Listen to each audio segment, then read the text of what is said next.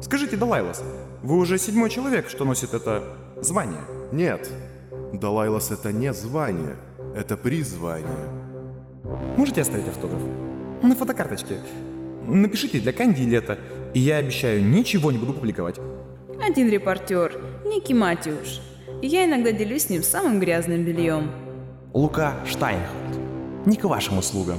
Чем же вы занимались? Работал. Ужасное занятие, не так ли? Расследование Даниса Матюша, ла-ла-ла, изыматели? Изыматели? Серьезно? Вы шутите, поди? Я думаю, вам стоит отправиться к этому Матюш и узнать у него все об изымателях. Правда это или нет, Сгин? Далайлас хочет каких-то там манипуляций с талантами. Далайлас? Тот самый? Свечка займется. Другим человеком. Журналистом, если вам интересно. Это последний из тех, кто вам нужен? Предпоследний, но самый важный. Я совсем не знала, как научить тебя главному. Как научить изымать. Голубая ведь не учила меня. Она просто ввела мне эту способность. У меня дома есть ее инъекция, последняя. Я думала, что введу ее тебе. Пигалица.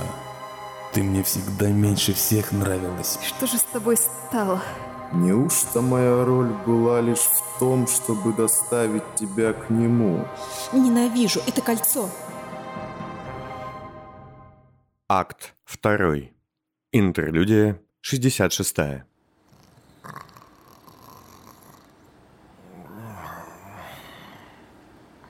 Данис Матиуш, стоя перед решеткой камеры в подвале под своей типографией, смотрел на лежащего и пьяно храпящего человека в очень дорогом костюме. Пленник то и дело переворачивался на неудобных металлических нарах, еще даже не подозревая, где оказался. Прочитав записку, оставленную на его имя, и со вздохом положив ладонь на лицо, Матиуш подошел к стенному шкафчику экстренной коммуникации и вызвал Симонова – Э, это вообще что? Дмитрий Бейзе-старший, бывший военный прокламист, нынче один из ведущих редакторов провластных изданий. Неужели ты его не знаешь, Данис? Да знаю я, ясное дело. Но что это такое? В смысле, что он тут делает и как он сюда попал? Это похищение человека. Мать уж, душка, прибереги свое красноречие для тонохвата в студии. Никто его не похищал специально. Его нам отдали. Кто? Его же подчиненные. Он был во втором кольце, устраивал разнос в одной из газет из-за того, что кто-то недостаточно чисто вылезал задницу леди Аупвельс. Редакторы ночью напились с ним, прошли к кордонам лабазных ворот и передали его мятежным студентам. А дальше дело техники. Это все равно не отменяет факта... Слушай сюда. К тебе приехал Далайлас. А скоро приедут другие люди, те самые, которых ты нашел для него. Им нужно кое-что из него забрать. Это стратегический вопрос. Считай приказом. Матиус шагнул ближе к решетке и поглядел в лицо человека, который несколько лет назад взял его на первую в жизни работу. Ты понял? Он не умрет, но противника мы потеряем. Доступно? Мы не будем его мучить, и мы дадим ему шанс уехать назад, если он захочет. Данис, я прагматик. Если ты просишь за него, сделаем как скажешь. Но пустить ему пулю в лоб после этого куда гуманнее. Понимаешь? Понимаю. И я отвечу вам как прагматик. Если пустить пулю в голову Аубвельс, все такие как Бейза заткнутся. Но заткнется ли Аубвельс, если пустить пулю в голову этому мужику? Большой вопрос.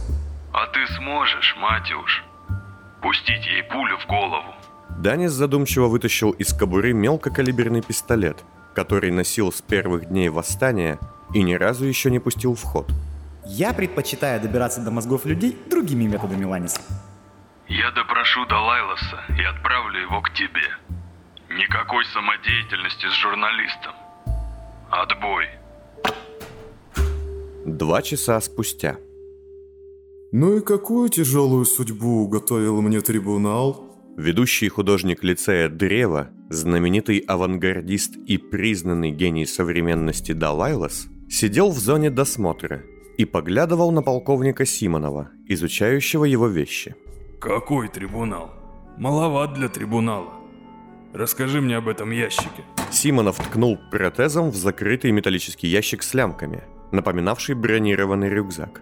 Это картины и стихи. И зачем ты их с собой взял? Я их не брал. Я написал их в процессе. Пока сюда ехал? Плодовитый какой. Открывай. Далайлас устало зевнул и почесал голову, обнаружив в волосах очень много пепла и грязи. Нет, не могу. Не хочу, точнее. Тогда мы откроем сами. Там нет ничего незаконного. Да и постойте, какой закон у вас? Это не бомба, не болезнь, не химическое оружие. Симонов поглядел на художника. Ладно, вот тебе назад. Далайлас в незастегнутой длинной грязной заводской рубашке и мятых штанах того же фасона медленно встал со стула и подобрал ящик, усевшись уже на него. За тебя вписался авторитетом тонатический культ, а люди моего поколения их уважают. Так что иди, тебя ждет Матюш. О, сам голос свободы. Польщен. Так, перестаньте, художник. Шагайте. Вздумаете что-нибудь там такое сочинить, что не пройдет нашу цензуру, мы вас быстро... Эм, я не силен в метафорах. Изымите меня в тираж? Да, именно. Данис Матиуш встретил Далайласа у выхода из зоны контроля. Погруженный во тьму район выглядел неприветливо, особенно потому, что именно в этой секции 10 яруса мятежники держали всех своих пленных и приводили в исполнение приговоры. Извините, что пришлось продержать вас там. Я понимаю. Дайте только мне ведро воды и губку, если есть. И туалет, где не придется за руки держаться с соседом, чтобы не упасть в очко. Матиуш удивленно поглядел на Далайласа и протянул ему теплое пальто. А что вы ждали? Что я начну закатывать глаза и требовать вина и духов? На улице было одновременно душно и очень холодно. Я успел связаться с теми, кто вам нужен. Мне на них тоже любопытно будет взглянуть. Они скоро прибудут. Хотя для всех вас это странноватый путевой крюк. Матюш улыбнулся и, поманив художника за собой, направился к выходу из района, к магистральным путям. А куда мы идем? Перед встречей я бы хотел показать вам, как мы живем и работаем. Зачем? Разве это не секрет? Секрет. Но вы, поймите правильно, не тот человек, которого стоит опасаться. Вы увидите художественную часть, а то, как все работает, вряд ли поймете. А, вы хотите вдохновить меня вашей революцией? Чтобы я вернулся и стал разносчиком вашей идеи? Ясное дело, чего врать? Но разносчик... Не нравится мне это слово. А разве нет? Вы болезнь, что поразила тело государства. То есть вы все же осуждаете нас? Нет, отнюдь. Я нахожу очаровательным то, как вы хотите убить столицу, чтобы дать место новому. Я лично полагаю раковыми клетками нынешнюю власть. Зря. Она лишь дряхлый, тупой, жадный и глухой старик. Вы болезнь, что отправит его в почву. А кто тогда наследники? Это всегда главный вопрос революции, верно? Через несколько минут они добрались до магистральной полосы, и Матиуш кивнул скучающему водителю большого мобиля с разбитым и кое-как восстановленным двигательным блоком и замененным видовым стеклом. Поцарапанный кузов и следы взрыва на передней части явно указывали на то, что машина недавно попала в серьезную аварию. Мобиль? Роскошь на фоне мятежного упадка? Я был о вас лучшего мнения. Какая роскошь? Мы нашли его у въезда в тоннель и чудом починили. Вот у наших ревкомовцев, там да, военные мобили отбитые у исполнителей. А эта штука, если он не сломается в дороге, то будет чудо. Матиуш открыл Далайласу дверь и помог сесть на заднее сиденье, а сам примостился впереди, слева от сидящего по центру водителя. Мобиль задрожал, закашлял гибридным двигателем и стал медленно разворачиваться, чтобы нырнуть в темноту магистрального тоннеля. И куда мы едем? В типографию? Нет, я называю это кузницей.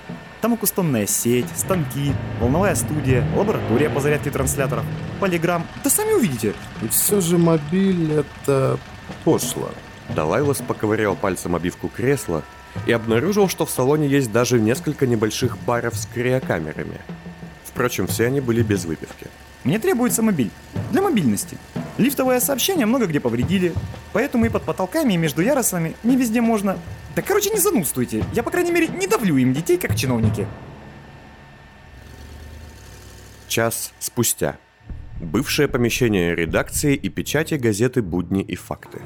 Вот здесь станки с пяти изданий. Теперь они работают на два толка. Давайлос глядел на то, во что превратил Матиуш и его подручные большой склад бывшей частной типографии. Теперь здесь всюду работали станки, трещали аппараты, висели шланги и кабели, а между всем этим сновал с десяток сотрудников. В отличие от улицы, тут было очень жарко и наркотически пьяняще пахло химикатами. «Штампуете подделки?» — спросил Далайлас, поднимая из стопки газет последний выпуск «Колокола», в котором на второй полосе был явно не характерный для издания текст. Ясное дело. Во-первых, истина почти сразу стала запрещена, и теперь за чтение ее казнь на месте.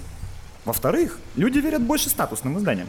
Мы получаем матрицы из разных газет, быстро оставляем свои тексты и с помощью союзников подсовываем в тиражи в пятикольцах. Данис, Данис, это гениально! В истинный свет, искаженный, пропущенный сквозь тьму свет. Матиуш замялся. Ну, я рад. Далайлас выглядел одержимым, разглядывая аппаратуру и мял пальцами страницы колокола. Они врут со страниц газет, а вы берете свою правду, добавляете в их варево и получаете потрясающую реакцию, превращаете ложь в истину. Это алхимия, говорю вам. Далайлас закрыл глаза и понюхал бумагу подделки. А затем спросил, как ни в чем не бывало. А кто вам присылает матрицы? Боюсь, это тайна.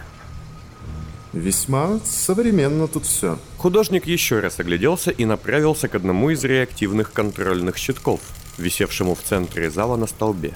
К нему отовсюду тянулись кабели и шланги. Однако, судя по искрам и каплям синеватого цвета, падающим на бетонный пол, собранная система давала сбой. А что вы хотели? За нас армия. Ну, часть ее.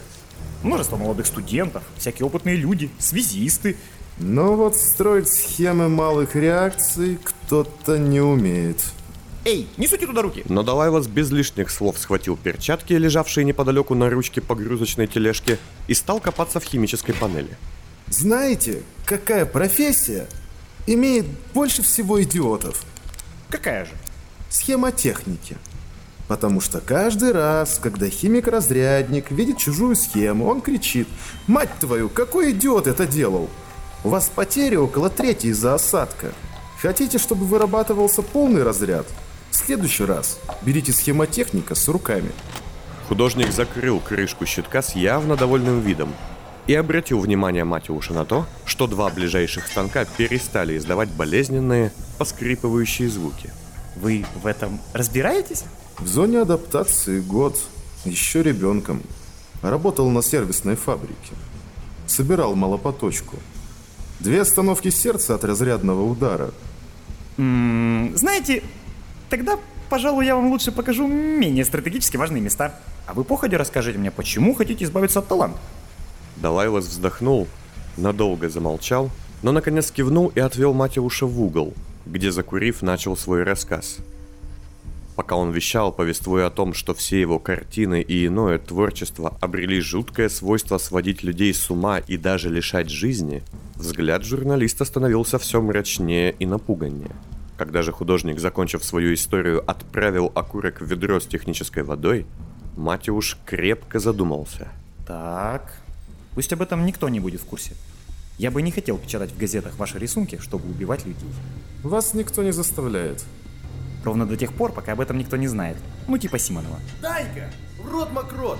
Эти суки опять запороли все! Из-за станка появился человек, вид которого мгновенно приковал взгляд Далайласа. Весьма высокий своим ростом древний, в старом и потертом тех костюме с кочергой на поясе, огибая ящики и тележки, зашагал к ним. Прическа его из длинных и свалявшихся волос, торчащих назад, напоминала иглы трубача.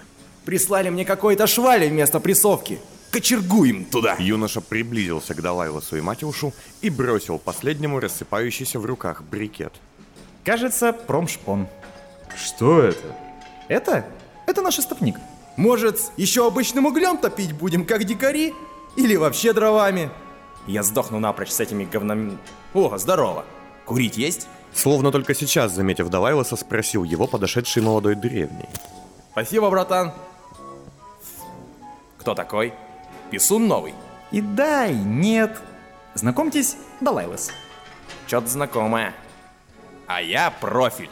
Далайлос удивленно поднял брови и даже сделал шаг назад. Да ладно! Чё ты вообще? Расслабь аналище. Я Люк Щека, трогай руку. Погодите секунду. Далайла скажется по вашу личность прибыли. Люк, развлеки гостя, мне нужно отойти. Лицо древнего выглядело под стать остальному облику. На одной из щек красовалась сквозная незарастающая дыра, правого глаза и уха не было, и половина головы была изуродована, будто последствием долгой и не очень умелой операции. Но вы же... Не-не-не, братан, не надо. Я знаю, я там был кем-то, но... Башка от такого болит. И вы топите котельную. Ага. Я вроде как два месяца назад получил пулю в жбан. Выжил типа из-за вот этой штуки, как мне сказали. Она засохла, теперь ношу как амулет. И человек в прошлом, известный как Лука Штайнхальд, расстегнул потертый хим-костюм, показывая засушенное и висящее на шее, подобно оберегу существо. А потом... Ну, меня выходили добрые люди по просьбе Даньки. А я ничего и не помню. Знаю, что у меня есть дом, только нет ключей. Знаю, что у меня где-то ходит брат в костюме этом резинном. Сеструха вроде была и такое прочее. Но это все мне уже не нужно. Юноша внезапно замолчал и с мгновенно возникшим на лице негодованием поглядел куда-то за спину Далайлосу. Мне нужно только несколько бранных слов и место для шага вперед. Позвольте. И с этими словами древний оттолкнул Далайлоса, зашагав к одному из нерасторопных рабочих. А ну ты, анальная трещина! Ты что творишь? Куда ты волочишь, тупить? Ты видишь, написано, где верх, нет? Понаберут, сука, персонал по талонам. А есть еще пыхнуть вкусного? Спросил он, возвращаясь и указывая на портсигар Далайлоса. Художник вновь его угостил. Благости вам, братишка. Короче, я что-то как-то на ноги встал, поглядел, а тут везде пальба, короче, мясо гнусь. Они меня хотели было в первое кольцо, а я... Схватившись за голову, Люк согнулся в три погибели, чуть ли не падая на пол. А затем поднялся, опираясь на свою кочергу. Все хорошо? Ну, как ведь тут? Иногда простреливает в голову. Трещит, как волновик. Короче, заточка такая у меня была. Красивая, длинная. Я думаю, надо народу как-то спасибо сказать. А тут холод был. Продал ее, накупил прессовки для котельной. А потом что-то как-то закрутилось. Вот теперь я и гляжу за теплом да газком. За газком одним глазком. Не рифмуй. Кочергу погноб тебя, не рифмуй. Злит до дрожи, брат. В этот момент незаметно исчезнувший во время беседы Матюш вновь вернулся и, поманив Люка, что-то прошептал ему на ухо. Да? Думаешь? Ну ладно. Подстрахаться никогда не лишнее. Я и кочергой могу огреть так, что искры полетят. Пойдем. Пять минут спустя. Ваш кабинет. Здесь куете истину? Ага. Тут грязновато. Матюш, тут прекрасно, всюду. Они уже идут? Уж скоро тех, о ком лишь мифом, украдкой шепчется столица. В кошмарной яве криком встретим, с надеждой не запомнить лица. Ну нос по нос! Просил же без рифмовок. Хм, ваши стихи? Нет. Самоцитирование тут немногий вид пошлости, который мне чужд. Чаще всего. Далайла сделал несколько шагов по захламленному кабинету Матюша, с любопытством изучая схемы расследования на досках, черновики статей и сложные механизмы для оборудования точки вещания, а затем замер, увидев на столе Даниса фотографию его давней подруги. «Вы в порядке?» — спросил Матюш, подхватывая гостя, который буквально осел на пол. «Темнеет, Данис!» «Вроде нет». «Не должно», — сказал стоящий у входа и сжимающий кочергу Люк, поглядывая на лампы. «Верьте мне, вас слишком много света, чтобы вы могли увидеть тьму, но слишком мало, чтобы ее рассеять». В подтверждение его слов в кабинете и правда несколько раз моргнул свет, а затем в дверь раздался стук. Древний по прозвищу Люк Щека подкинул кочергу, положил ее себе на плечо и вышел наружу, вернувшись спустя несколько секунд с двумя посетителями. Вот они, гражданин информком. Говорят, обыскали. Все чисто. Следом за Люком в кабинет вошли двое людей. Высокий здоровяк в бесформенном темно-зеленом пальто и девушка в плотном черном плаще. с лицом, скрытым вуалью в виде цепей. Здравствуй, Данис. В смысле? Продолжение? О, продолжение будет. Еще как будет.